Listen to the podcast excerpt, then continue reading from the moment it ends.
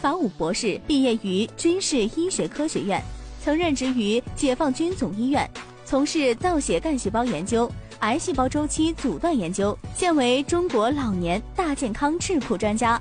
中国老年保健医学研究会自然疗法分会副会长兼秘书长。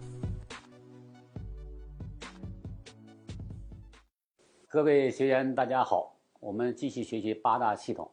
那么，人体的八大系统，每个系统都有独特的生理功能。那么，下面呢，我们来学习人体的生殖系统。那么，生殖系统的独特的生理功能是什么呢？就是繁育下一代。大家知道，繁育下一代的话，需要两个不同的性别相结合，对吧？啊，所以就有两性不同的生殖系统，每一个性别的生殖系统呢都有它自己的独特性。那么，由于在女性生殖系统呢，相对来讲比男性生殖系统要复杂，而且呢常见疾病比较多，所以这节课呢我们重点讲女性的生殖系统啊，男性生殖系统呢我们就一带而过了啊。生殖系统我们知道它要产生生殖细胞啊，而且这个雄性的生殖细胞和雌性的生殖细胞。相结合才能会产生下一代，所以生殖系统最核心的它的组织器官就是产生生殖细胞这个地方。那么对男性来讲的话，就是一对睾丸啊；那对女性来讲的话，就一对卵巢。那么大家知道，这个女性她的生育能力啊，不是一直都有的，它有一个所谓的周期啊，只有在哪个周期的某一个阶段、某几天，她才具有这种怀孕的能力。就受孕的能力啊，那么这个是女性特有的叫月经周期，那么这个月经周期也不是终生都有的啊，它是从小进入青春期以后啊才有。那么这个呢，就是一个女性的一个很典型那个月经周期的一个示意图啊。那么月经周期是一个什么东西呢？是一个什么概念呢？是这个女性进入青春期以后，所谓的进入青春期，就是她的生殖细胞成熟了，开始排卵了。那么排卵呢，意味着什么呢？就有可能遇到精子，对不对？啊，就有生育能力了。我们叫说进入青春期了。那么这个卵子呢，它进入青春期之后，它是每个月排一个卵子，基本上是这个样子哈。但是并不代表一定会遇到精子，对吧？那么如果没有遇到精子呢，那这个卵子呢，实际上就浪费掉了，就废掉了。那么废掉呢，实际上这个卵子成熟的过程中呢，它不知道你会不会受孕，所以。我们那个子宫呢，是要上游有一个卵子排出来了，那么子宫下面呢就要准备好，因为准备好什么呢？你万一受孕了呢？你受孕了之后，我这边再给你准备好着床嘛，对吧？所以这个那边上游卵子成熟的过程中，这边子宫也已经准备好接纳它，你可以受孕。但是呢，这个卵子呢并不一定会受孕，对不对？那么如果这个卵子没有受孕呢，那么准备好的子宫内膜呢？就要把它废掉，子宫内膜废掉的话，就要脱落，啊，脱落这个碎片当然会出血，对不对？要把这东西排出体外，这个过程叫月经，啊，那么在这个示意图中呢，是这个一二三四五这几天，以红色表达的，这就是月经出血的过程，就子宫内膜脱落排出体外的过程，这个叫月经期。那我们看这个示意图哈，那么看到这个一二三四五的话，那么子宫内膜发生了什么变化呢？大家看这个，这个卵子到哪来了？到子宫里面了。哎，这个卵子到子宫里面了，但子宫内膜在脱落。这时候子宫内膜已经判断这个卵子没有受孕，也就是说，这个卵子受孕一定在哪受孕的，或者一定不在哪受孕的，一定不是在子宫里面受孕的，因为他看到这个卵子到了子宫之后就开始月经了嘛，没有怀孕，对吧？把它废掉，再准备下一个周期。所以卵子受孕一定是不在子宫里面受孕的。那么我们接着看，那么这个月经结束之后就来下一轮，它的周期嘛是往复循环的。那么下一轮呢，就看第六天、第七天啊，这是这是日期哈，是不是二十八天一个周期？到第六天、第七天、第八天、第九天，那么这两个是卵巢，这耳朵状的，这个大家熟悉吧？那么每个月呢就交替啊，交替都是随机的，会成熟一个卵子出来。就是卵子就是生殖细胞嘛，这是女性的生殖细胞。那么我们看左侧卵巢啊，出来一个成熟的卵子，成熟的卵子出来，接着向前移行，向前移行，移到子宫，还没遇到这个精子，说这个卵子就没有成为受精卵，对不对？那么大家看那个子宫内膜，在这脱落完了之后，子宫内膜是不是这个样子？子宫内膜增厚、增厚、增厚，是这样子？没有遇到卵子，到哪又开始到这个地方又开始什么脱落、出血，又来一轮，这叫月经周期。好，大家想，那么如果夫妻两个他还要孩子的话，在什么时候同房最容易这个怀孕？这不排卵期啊？这个卵子到哪儿最容易怀孕？对了，大家记住。受孕是在输卵管地方受孕的，不是在子宫里面受孕。只有在输卵管这几天的时候，才有机会受孕，对吧？离开了输卵管这个环境，这个卵子是没法受孕的，也就是说没法接纳精子。那么这是子宫内膜脱落的一个示意图哈，一二三四五，是不是子宫内膜脱落啊？这个出血对吧？这叫月经。那么月经结束之后呢，是不是来下一轮？子宫内膜继续增厚，就假设。这个下一轮的卵子有可能是变成受精卵，给它准备着。如果还没有受孕呢，是不是又来一轮？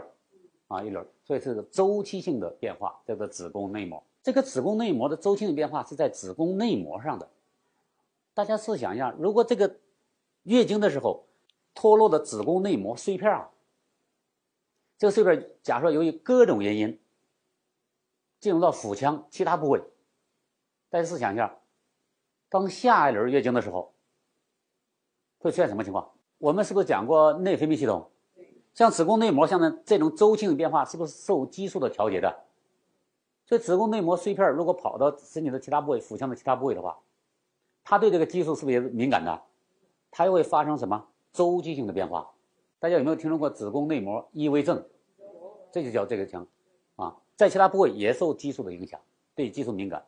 那如果在子宫内膜脱落排出体外，这个很正常。如果不在子宫内膜进入到其他部位的话，它也随着激素水平的变化发生周期性变化的话，大家想疼不疼？就很疼。子宫内膜异位症就这个道理。那么来看这个受孕在哪受孕的呢？是在输卵管这地方受孕的，不是在子宫里面受孕，在输卵管在这儿看到了吗？那么这是精子。那么一只精子呢？一般来讲的话，在达到多大的数量才容易受孕呢？一般三亿个精子，一次射精低于六千万个精子，基本上就没有生育能力了啊，没有受孕的能力了。说明什么？说明这个受孕是不是很低概率的事件呢？啊，大家有没有听说过？哎，每个人都是冠军这样说法？这在生物学上是完全正常的。每个人一定是竞争过那个其他这个精子才才容易受孕的。所以在这受孕啊，在这受孕。刚才讲了。那么这个卵子一旦接受了精子，理论上讲只接受一个精子，立马其他精子就进不去了，啊，所以一般一个卵子只接接受一个精子。那接受一个精子之后呢，这个受精卵这个细胞就就不叫卵子，叫受精卵了。受精卵就接受了精子这个卵子，对吧？那么这就是最早的生命的雏形。这个细胞呢就开始叫单细胞，受精卵细胞也是单细胞。立马就开始什么呢？进入这个克隆性增长，一个变两个，两个变四个，四个变八个啊！这个生物学过程就在输卵管里面这个发生了。大家看到生物学过程了吗？边克隆性增长边向前移，要移到哪去呢？要移到子宫里面，叫着床，对吧？啊，子宫才是真正的胎儿发育的这个环境和场所。那么，如果这个受精卵一个变两个，两个变四个，四个变八个，克隆增长，它不向前走了，就在输卵管里面，就不停的克隆增长了。那大家想象，这种情况是什么情况？就是宫外孕。这个生物学过程特别像什么？特别像肿瘤的生长，有没有发现？速度非常快。所以，如果在输卵管发生了这种现象之后，因为输卵管的环境是不适合胎儿生长的。它也长不成胎儿，但是它要发育很快。大家想一想，风险大不大？就会引起大出血，对吧？休克死亡。那么这种情况呢，最近几年非常多。那为什么非常多呢？我给大家讲一下哈，这个真实的案例。你知道现在这个社会开放之后，就有些大学生啊，她没有结婚，她跟她男朋友发生这样的性关系，她有可能怀孕了。怀孕之后呢，这个女孩子她有时候不知道怀孕了。比如说，她不懂这些生理知识，她不知道怀孕，或者有可能怀疑自己怀孕了，但是医生问她的时候，她不好意思说，急腹痛，比如说这个是不是疼痛很厉害？有可能已经大出血了，那医生一看一问呢，呃，大学生，大学生的话，那一般都没有结婚嘛。医生不好意思问的话，就问就问，哎，那个在在那上学啊，上几年级了？一看，哎，高中生、大学生，一般还未婚化。未婚的话，那这种受宫外孕的可能性比较低啊。他可能怀疑其他疾病。那加上患者本人，你又不懂的话，可能这个已经大出血了，来不及抢救，可能很快就死了，因为休克就会死亡嘛，对吧？所以这个风险很大的啊。所以女孩子如果有过过性生活，出现这种急腹痛的话，你要如实的告诉医生，采取立即的这这样的抢救措施。你至少把这个因素都考虑进去，对吧？这是这个受孕的情况。那么这是这个我们的卵巢，大家看那个箭头了没有？这个卵子一点一点的，是不是不是到这儿成熟了？是不是排卵呢？排完卵，每个月排这个，每个月排一个啊。左右卵巢呢，理论上讲都是随机的交替的进行的。那么刚才讲了，我们为什么说不是这个一个女性终生都有生育能力呢？所谓的生育的话，一定是这个她有必须排出成熟的卵子，遇到精子，是不是才有机会这个怀孕生子啊？那么如果这个卵子没有了呢？它还有没有生育能力？就没有了。所以大家一记得哈，男性和女性的生殖系统有很大的差别，其中有一个很重要的差别在什么地方呢？生殖细胞是完全不同的。男性的生殖细胞终生都有，女性的生殖细胞是有限的。女性的生殖细胞就是卵子嘛，所以每个月排一个，每个月排一个。什么时候把卵子排完了之后，这个人就没有生育能力了。这时候我们一般把它叫成更年期了，对吧？那么这个女性什么时候？会进入更年期呢，也就是说，她什么时候会完全这个没有生育能力呢？就看她什么时候卵子排完。那么什么时候什么时候能排完呢？我们可以算一下，成年女性统计概率哈，终生只有四百个生殖细胞，就就四百个卵子，对吧？那大家想一想，她啥时候会进入更年期呢？怎么算呢？首先看她的月经初潮是哪一年，对吧？假设这个女孩子十四岁来月经初潮，每一年她排多少个卵子出来？是不是十二个？理论讲每个月一个，一年排出十二个卵子出来。那么一年呢，就是少十二个，对吧？你用四百除以十二之后，是不是等于三三三四年这个样子？再加上月经初潮的年龄，对吧？加十四岁，大概十四十七、四十八、四十九的样子。理论讲，卵子排完了之后进入更年期了。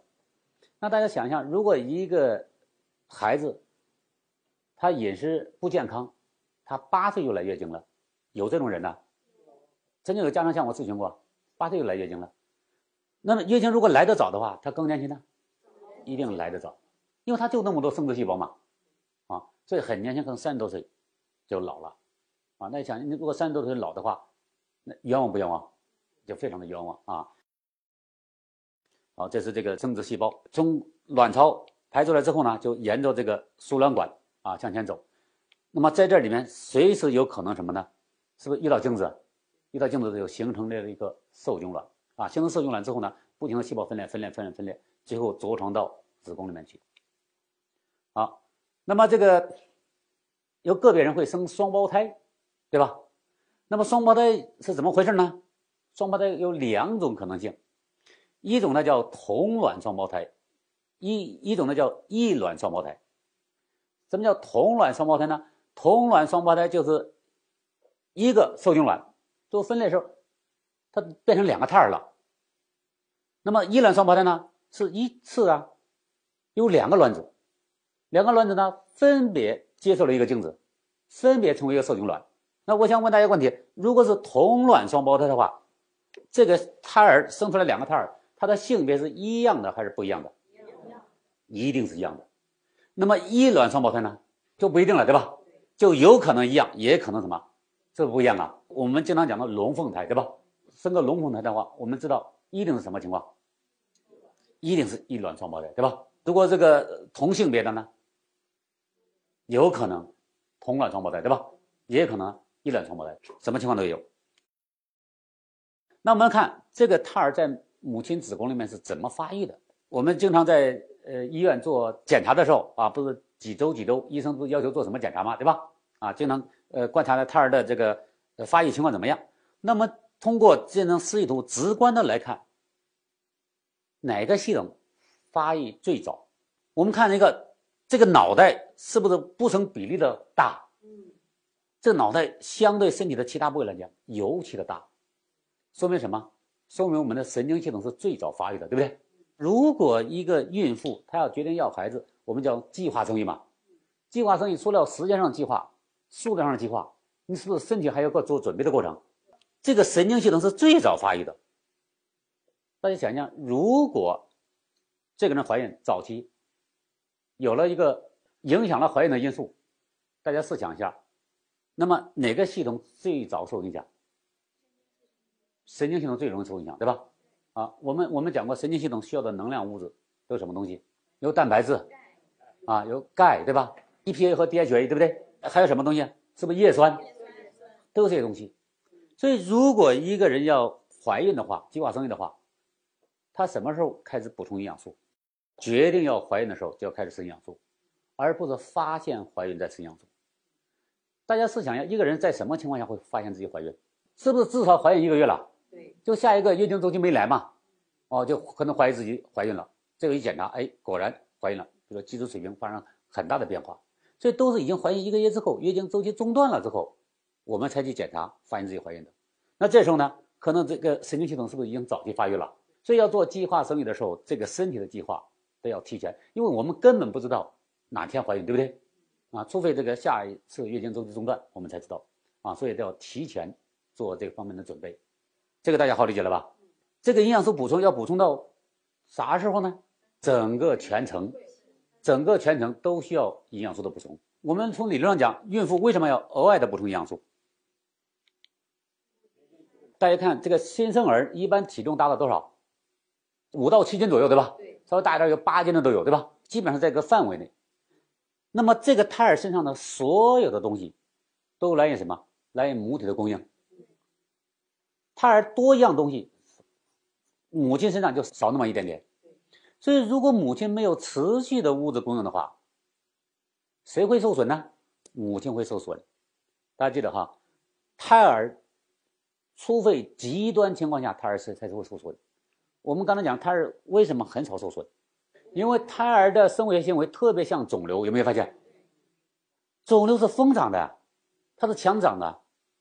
你天天呕吐，你天天不吃饭，胎儿也是这样长吧？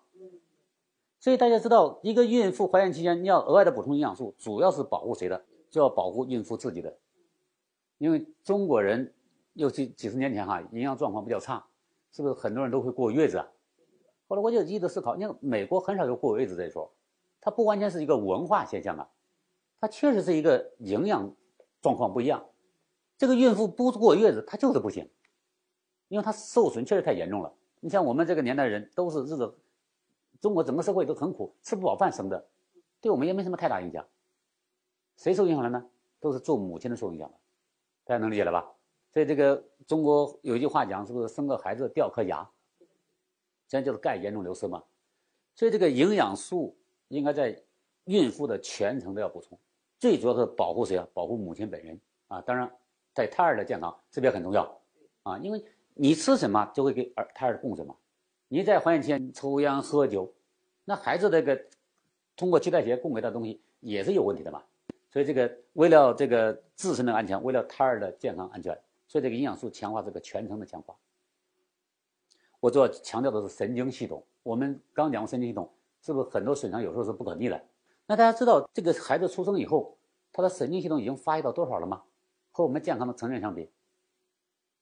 已经发育到百分之九十五了。我从物质层面来讲，就是我们讲过神经系统那些神经细胞啊，那些网络已经发育到百分之九十五了，和成年人已经百分之九十五是一样的。所以，如果这个阶段我们失去了，是不是就就后悔就来不及了？所以这个时候呢，一定要好好的补充营养素啊。胎儿到最后分娩的时候，一般都是这个位置啊，产道呢就会开放啊，这样出来。那如果不是这个位置，横在哪或者臀位，那也生不出来，就非常的危险，是这样子。就非常危险啊！那这时候呢，剖腹产了，对吧？啊，剖腹产，剖腹产呢，这样皮皮肤啊，包括子宫啊，都要切开，切开把胎胎儿拿出来，然后再缝合上，是不是这样的手术？很简单的，啊，很简单。做了这个剖腹产之后，这地方是不是留个疤痕呢？原来是完整的，你现在就缝在一起的话，这个紧致度、张力还一样不一样？不一样。如果你再生第二胎呢？肚子长那么大。是不是很容易崩开呀？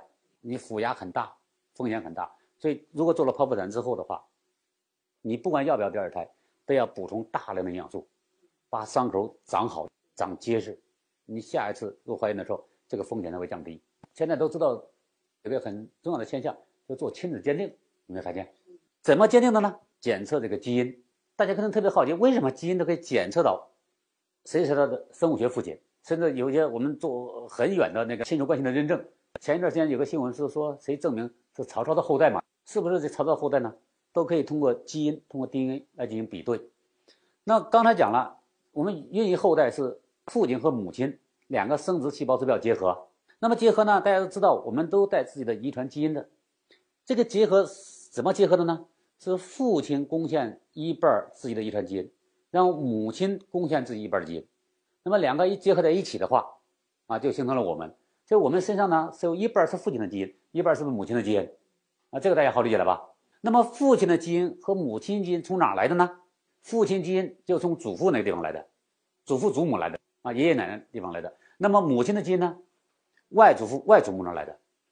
那么这样的话一结合在一起的话，我们有一半的父母的基因，有多少祖父祖母的基因就被稀释了嘛？是不是变成四分之一了？那如果再往下走呢，就越来越稀释，越来越稀释。所以大家。知道不知道中国的优生优育是不让近亲结婚的？知道为什么不让近亲结婚了吗？我们说近亲就要找五夫以内。如果这个家族里面有了有害基因，对吧？有了某种隐性的遗传病，你表现不出来。但是如果近亲结婚的话，组合在一起的话，两个基因都有的话，那一定会变成显性基因了嘛？那这个人就表现出来了。所以不便于的后一代的健康成长。这个为什么要不让近亲结婚的原因？现在呢，有个什么样的呃风险呢？大家不知道知道不知道？那那个试管婴儿，咱们的试管婴儿是夫妻两个做，他国外有种情况呢，有人捐精子，大家能理解了吧？而且由于由于这个隐私的问题，谁也不知道他的父亲是谁，他有可能一个人捐了精子之后，可能生出来很多什么，很多后代，可能同一个父亲，他们相互之间都结结合在一起，都是有可能的。这牵扯很复杂的伦理的问题哈。好，那么所有的基因都什么东西组成的呢？就这几种氨基酸组成的，所有的人都是这几种氨基酸组成的。不仅所有的人，整个自然界所有的动植物，它的遗传物质都是这四种氨基酸组成的。也就是这四种氨基酸不同的排列组合，可以组成成千上万种整个自然界所有的生物。这个大家受到什么启发？原材料是不是就这四种？这四种原材料的不同的组合，这个复杂性。大不大？有很大的复杂性。就是我们人类是不是只需要七大营养素？这七大营养素不同的组合、排列组合，有多少种组合？和这差不多，这就可以解决很多问题。我们这是表面上看起来简单，实际上它的排列组合复杂不复杂？是相当复杂的，就和这个遗传密码是一样的。原材料就那么几样东西，就那四样东西，但是不同的排列组合。病毒是它。细菌是它，真菌是它，动植物是它，猫狗都是它，人也是它。所以大家知道，不要低估这看起来很简单的东西，但不同的排列组合是相当复杂的。那么下面呢，我来重点讲一下这个女性最常见的一种这个疾病，就是宫颈癌。我们讲过，任何疾病都是有病因的。那么女性的宫颈癌主要病因，百分之九十五以上的病因，都是因为 HPV。病毒感染引起的，HPV 病毒叫人乳头状病毒，啊，现在大家都已经熟悉冠状病毒了，就它外形上在电子显微镜下面看着像皇冠一样，叫冠状病毒。那么这个呢叫乳头状病毒，你听是很形象的，对吧？长得像乳头一样那样的病毒。那么乳头状病毒呢是一个大家族，啊，大概一百多个亚型。那真正能够引起人得宫颈癌的，是只有很少的几十个亚型。那么其中最多的呢是这几个叫高危型的。比如 IGP 五十八、五十二啊，十十八、十六、三十五等等，是这些东西。那么百分之七八十的宫颈癌都是这几个高危型的乳头状病毒感染引起的。那么既然这些病毒是宫颈癌的主要的病因，那么怎么预防宫颈癌呢？IGP 感染大家记得哈，已婚女性，医生几乎所有人都会被它感染。那么这是没办法的事情哈。我们现在是就有感染的情况下，我们想预防它，怎么预防？它是感染类疾病，对不对？首先是感染类疾病，病因是不是非常明确？凡是得感染类疾病的人，都是哪地方出了问题？都是免疫力比较低，所以增强免疫力是他的唯一的选择。这是讲的什么呢？这是讲的已婚的女性。那理论讲，如果未婚的女性呢，她就不会被这感染。那么，如果我们想避免她感染，怎么办？打疫苗嘛，是这样子。现在是不是有疫苗了？大家听说过？哎，是不是有两价疫苗、四价疫苗，甚至还有九价疫苗？啊，知道什么意思了吗？两价疫苗预防几个亚型？理论讲是不是预防两种？四价疫苗呢？预防四种。所以这个打疫苗适合谁打呢？未婚的女性，对吧？所以美国呢，因为它的性开放，从九岁就建议打，啊，九岁到十四岁之间，啊，还没有性生活的就可以打这个疫苗。啊那么这个疫苗叫 HPV 病毒疫苗。HPV 病毒啊，一定是性接触传播的。那谁传播给谁呢？一定男性传播给女性吧？为什么叫已婚女性最容易得？那么为什么男性不容易得呢？它结构不一样，所以男性很少发展成癌症啊，只有女性容易发展成癌症。我们来看，这是正常细胞，那么通过性生活之后呢，假如接触到 HPV 病毒，如果这时候一个人的免疫力又比较差的话，这 HPV 病毒是不是持续的感染？持续的感染的话，这细胞就开始发什么？是发生变化了。那么这个医学上给它 CIN 一啊、CIN 二、CIN 三，你做宫颈刮片的时候，是不是经常有这种描述？这个描述在描述什么状态？就你的风险程度是这样的，风险程度在逐渐逐渐的是不是加大？那最到最后呢？看最后这是什么？是不是宫颈癌了？从数年到数十年，有没有发现？好，我们再来看这张图哈，这是日文的，但不用翻译，大家也能看得出来哈。我们来看这个是这一步一步来的，是不是？我们讲这个是不是都叫癌前病变过程？癌前病变过程，我们看它的结局有几个？结局有两个吧。第一个是不是持续向前发展，是不是变成癌啊？还有一种结局呢？你看它上面是不是两双向箭头啊？还可以逆转回去啊？最终逆转成什么呀？是不是正常细胞啊？也就是说，任何癌前病变都是可以逆转的，都可以逆转成正常细胞。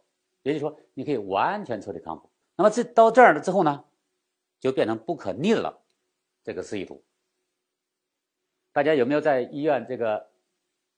体检的时候，有时候发现跟你的二或者一或者三，有没有这种情况？有了这种情况之后，医院给的治疗建议是什么？要定期体检，还有呢，是不是椎切？切成一个圆锥状的一个手术方案嘛？大家试想想，你即使做了椎切之后，这个病有没有彻底好？为什么没有彻底好？这个病因这个病毒能不能通过椎切这个手术从体内彻底清除？是不能彻底清除的。所以那个呢，完全是一个对症治疗。因为很多患者不懂啊，因为医生一建议到椎切就做椎切去了。如果你不知道防护，你不知道提高免疫力，过一段时间是不是又感染了？啊，可能又病变了。啊，如果这时候你以为我已经做过手术了，我已经做过治疗了，啊，你就万事大吉了，可能就更糟。这个我讲明白了没有？这个很重要，因为很多人不懂这个概念。那么这个标报告里面还经常描述几点方向，几点方向。是不是经常描述六点方向、九点方向、十点方向？报告上是这样子。如果做活检的话，那什么叫九点、六点、十一点方向呢？大家家里面有没有钟表？我们面对钟表的时候就知道六点在哪儿，下面在六点。如果九点呢？这地方是不是九点？如果十一点在哪儿？是不是差不多在这个位置？大概就这样的。乳房有有没有这种描述？一样的这样的描述。现在大家知道这个报告怎么看了吗？大概就这个样啊，大概就是描述是一个什么样的方方向。你面对这个这个图的时候，几点钟方向啊？它是圆形的嘛。那么我们来看是这样，左上角就是正常的宫颈组织，看到没有？那么这是低级别的癌变，这是相对来讲是不是高级别癌变？再到哪？是不是到癌呀？这个右上角就是癌。我们应该怎么做？知道它这个都是由轻到重的，所以我们是不是在癌前病变的时候就高度重视啊？你到这儿还观察啥呢？你知道一定是这样的演变的过程和逻辑吗？你非到观察到这时候再来处理啊？这不就被动了吗？这不就晚了吗？所以我们把重点一定什么往前移。健康中国二零三零规划纲要里面讲，是不是要关口前移？现在也知道了吧？不要发展到这种程度的时候，啊，再去这个处理它。这是宫颈癌细胞，和我们在呼吸系统讲过的肺癌细胞像不像？癌细胞大致都差不多哈，长得是不是怪模怪样的？啊，正常细胞、健康细胞是不是轮廓非常清晰啊？该圆的圆的，该方的就是方的，该柱状就是柱状啊，它们都长成这个模样。那么下面呢，我们来看一个人如果确诊啊是宫颈癌的话，应该怎么办呢？你可以配合医院的正规治疗，对吧？手术。这宫颈癌啊，它不是说把那一块种子切掉，一般建议的话，把整个生殖系统都摘掉，卵巢啊、子宫啊，是不是宫颈全切掉啊？你看年纪大的话也无所谓，对不对？但很多年轻女性是不愿意接种接受这种手术，那不愿意接受手术，这个病又不能继续向前发展，那怎么办呢？那可以用我们这种保守治疗的方法。怎么治疗呢？大家知道这个疾病的本质是什么？是不是感染？它是感染的疾病啊。那你想彻底治愈的话，我们不叫治疗或者调理的话，应该怎么办呢？应该怎么怎么出方案？第一个是不是先回到健康的生活方式？第二个呢？在调理期间一定要避免过夫妻生活，这个很重要，这一条很重要。如果他调理过程中还过夫妻生活的话，这个感染源是不是一直存在？那么第三个呢？要增强免疫力。哪些营养素可以增强免疫力呢？像蛋白质，对吧？啊，维生素 C，对不对？包括 B 族维生素扭出来的贝利健，这个组合在一起都可以增强一个人的免疫力。那么除了增强免疫力之外，我们还有一个存量疾病需要解决。那预防就就够了。存量疾病什么呢？他带着这个肿瘤呢，因为他不愿意做手术嘛，啊，比如说他也不愿意做其他治疗，那我们还要有对付这个肿瘤的方案，让肿瘤消失。那这个呢，就把那些抗肿瘤的营养素要加上。你比如说这个我们抗癌的铁三角，对吧？维生素 A、维生素 C、维生素 E，包括现在还是不是还有个大蒜片，要把这些东西都加进去。那么这个呢，这个患者身体呢就会发生很大的变化，甚至可以说完全彻底康复。那么这个案例是什么呢？这个案例就是一个比较年轻的患者，这个医生就建议他做这个全切，他是不是就不愿意全切？他不想做，不想做找借口啊！他说我做生意还有很多店啊，我我得安排一下处理一下再来做手术。医生说那也行，你下个月来也行。这个医生啊，从原来说立即要做手术，一下子推到了下个月。他说哎，看来应该没那么紧急啊，至少是不是有一个月的空档时间，对吧？啊，这一个月空档时间呢，我用先用别的方法试试嘛。我先用比较安全的方法试，没效的话再全切也来得及嘛。他的思维模式就很清晰，他就开始呢啊，用这个所谓的改变生活方式啊，增强这个这个免疫力这方法来调理。那么他就很认真。这两个报告相差只有二十八天，那么就从这都病理做的宫颈癌、腺癌，看到了吗？到二十八天之后就变成炎症了，轻度炎症，而且。在拿到这个医院给这个医生看的时候，医生说不可能，他说你下个月再来复查。那这个患者呢，第二个月又去复查，复查还是这样，轻度炎症，可以到三个月再来复查，第三个月还是轻度炎症。那么现在他的 IGPV 也已经转阴了，阳性都转阴了，啊，所以大家没发现我们对于我们身体内环境改造彻底不彻底？是非常彻底的啊！这是 IGPV 病毒。那我想问大家一个问题：冠状病毒一样不一样？乙肝病毒呢？丙肝病毒呢？感冒病毒呢？疱疹病毒呢？你管它叫什么病毒呢？原理是不是一模一样啊？你管它长什么模样呢？因为我们免疫力只要足够强大，是不是什么都可以干掉啊？那么大家明白这个这个逻辑之后，我们再回过头看这张图，如果再让我们画的话，是不是从癌症到 CIN 三也是双向箭头？还有一个头可以指到哪去？正常细胞去。这就是人固有的强大的治愈功能，对不对？所以大家对我们这个营养素是健康的物质基础有没有信心？就行。但你不能用用来有了信心，没事儿，得了病没事儿，随便吃随便喝，时不那地方有招你不能这样讲，因为不是每个人都可以完全逆转。我们讲它有逆转的可能性，这种潜能存在的，因为每个人身体状况都不一样的嘛，所以我们仍然不要冒这种风险。现在大家知道我们为什么每年要体检了吗？因为这是你看，这个是数年，是不到十数年才发展这个状态啊。如果你每年都体检的话，发现的都是什么？是不是一定是早期的？当你发现早期的时候，我们解决方案是不是就更灵活？我们就更主动，你的也没有那么大的压力和焦虑，对吧？癌症早期阶段，我们当癌症处理是不是杀鸡用牛刀？那如果我们很早都发现的话，牛刀都不用啊，是不是成本也更低啊？所以一定建议大家每年体检，每年体检，因为它是它是一个线性向上向前发展的过程嘛，它不是一夜之间发展过来，所以我们只要过段时间来体检啊，就发现的一定是早期，当然要漏检呢，话不能说的太绝对啊。大家知道我们身体有固有的强大的自愈功能之后，所以这张图呢是可以在什么逆转的，对吧？这让我们再画的话，是不是可以都是双双向箭头啊？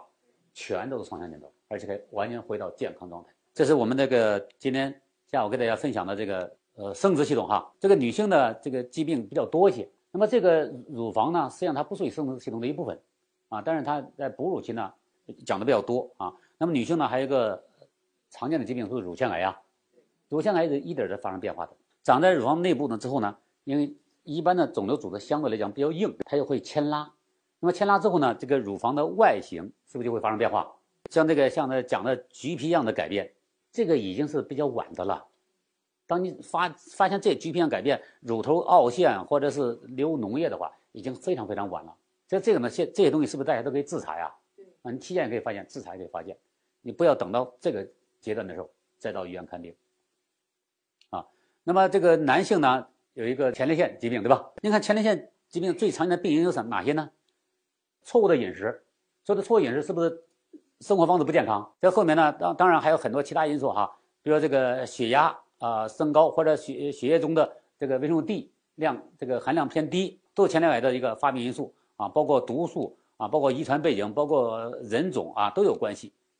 总而言之，不管什么原因造成的肿瘤，就像刚才讲的宫颈癌是不是有明确的 HPV 病的感染？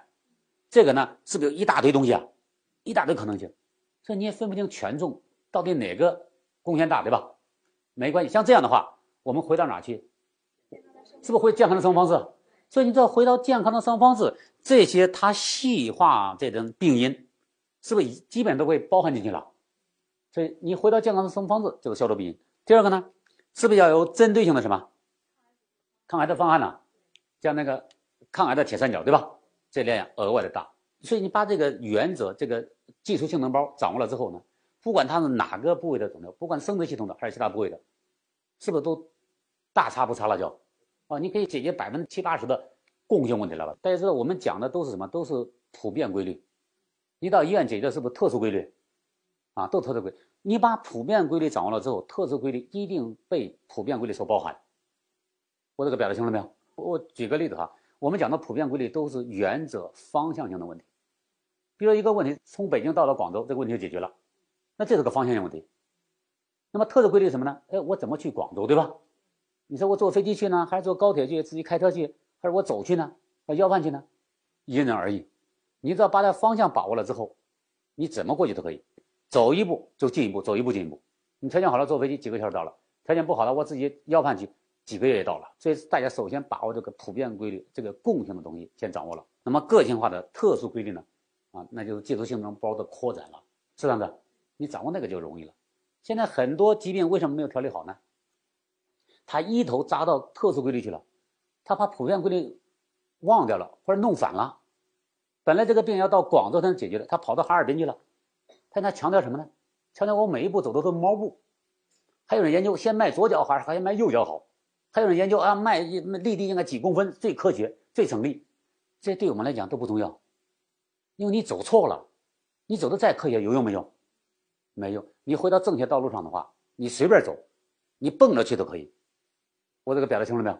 所以大家一定要掌握普遍规律。普遍规律是共性，特殊规律是特殊性。你掌握了共性之后，它可以覆盖所有的特殊性。我讲清楚了吧？好，这是这个我们讲的这个。呃，生殖系统哈就讲这么多，好，谢谢大家哈。